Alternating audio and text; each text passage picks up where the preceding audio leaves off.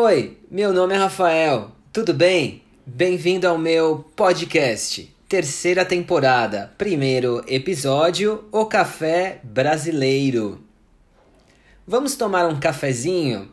Você quer um puro ou com leite? Precisa de açúcar, adoçante ou prefere o gostinho amargo do café?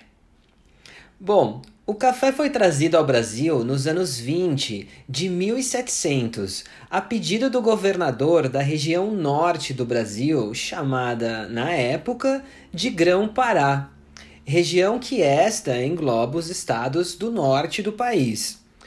Os grãos de café foram trazidos da nossa vizinha Guiana Francesa. Logo, o cultivo doméstico do café se espalhou pela região, devido à sua ótima condição climática. A colônia estava com a faca e o queijo na mão. Tinha acabado de conquistar mais um meio de exploração para enriquecer os cofres portugueses: o cultivo do café. Pois de produto doméstico passou a produto de exportação. Interessantemente, com o passar das décadas, o café foi se espalhando para outras regiões do país, até encontrar a terra que melhor o cultivava. O café acabou se estabelecendo na região sudeste.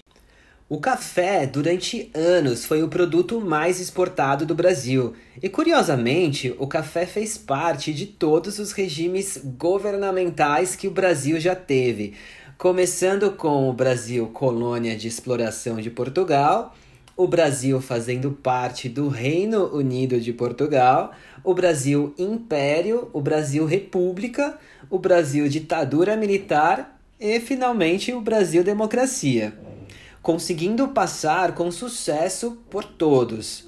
Porém, esse sucesso teve um alto preço humano, a extrema exploração escravagista que durou no Brasil até 1888. Se ganhava muito dinheiro sem precisar pagar pela mão de obra. Os escravos trabalhavam de sol a sol para encher os bolsos dos famosos barões de café e do país. Após o fim da escravidão no Brasil, com uma política de embranquecimento do país, a mão de obra, dessa vez paga, mais utilizada foi a europeia. Imigrantes europeus de países pobres ou em guerra vieram em grande quantidade para tentarem uma vida melhor por aqui. A maior parte veio do sul da Itália. Em São Paulo, as grandes famílias dos barões do café construíam suas mansões para ostentar seu poder onde hoje fica a avenida mais famosa da cidade, a Avenida Paulista. Essas famílias endinheiradas ajudaram a construir muitos espaços culturais na cidade. Uma dessas grandes construções foi o Teatro Municipal, que teve a sua estrutura interna inspirada no café, a pedido dos maiores investidores, os barões do café. Ainda hoje é preservado os ornamentos internos com os ramos e as sementes de café feitos cuidadosamente em gesso. Diz a lenda que na época dos barões do café, as poltronas e as cortinas do teatro eram verdes, já que o verde representava o café. Porém, não há comprovação que realmente tenha sido assim. Além de construções culturais, o café foi responsável pelo desenvolvimento das ferrovias brasileiras e pela urbanização de muitas cidades do Brasil. O café teve seu declínio em 1929, com a Grande Depressão nos Estados Unidos. O Brasil teve um forte impacto na queda dos preços, com uma grande desvalorização do café brasileiro. Para que a crise não ficasse ainda pior, o próprio governo comprou toneladas de café e os queimou. Após esse período, o país diversificou mais os meios de produção e tivemos um grande avanço industrial também.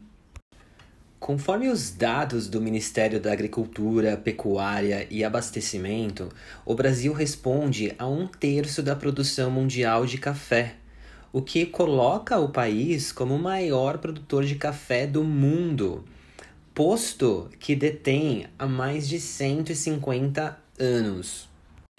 O Brasil conta com uma área de 2,3 milhões de hectares de produção de café é um dos países que conta com a maior variedade de marcas de café em todo o mundo.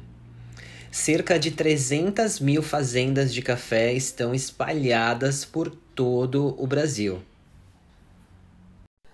Hoje em dia, de acordo com o governo, a atividade cafeeira é desenvolvida com base em rígidas legislações trabalhistas e ambientais são leis que respeitam a biodiversidade e todas as pessoas envolvidas na cafeicultura e que punem rigorosamente qualquer tipo de trabalho escravo e ou infantil nas lavouras. As leis brasileiras estão entre as mais rigorosas entre os países produtores de café. Agora, eu espero que você reveja o episódio junto com a transcrição para conhecer melhor os novos vocabulários. E claro, tomando um cafezinho. Eu vou ficando por aqui. Valeu. Tchau, tchau.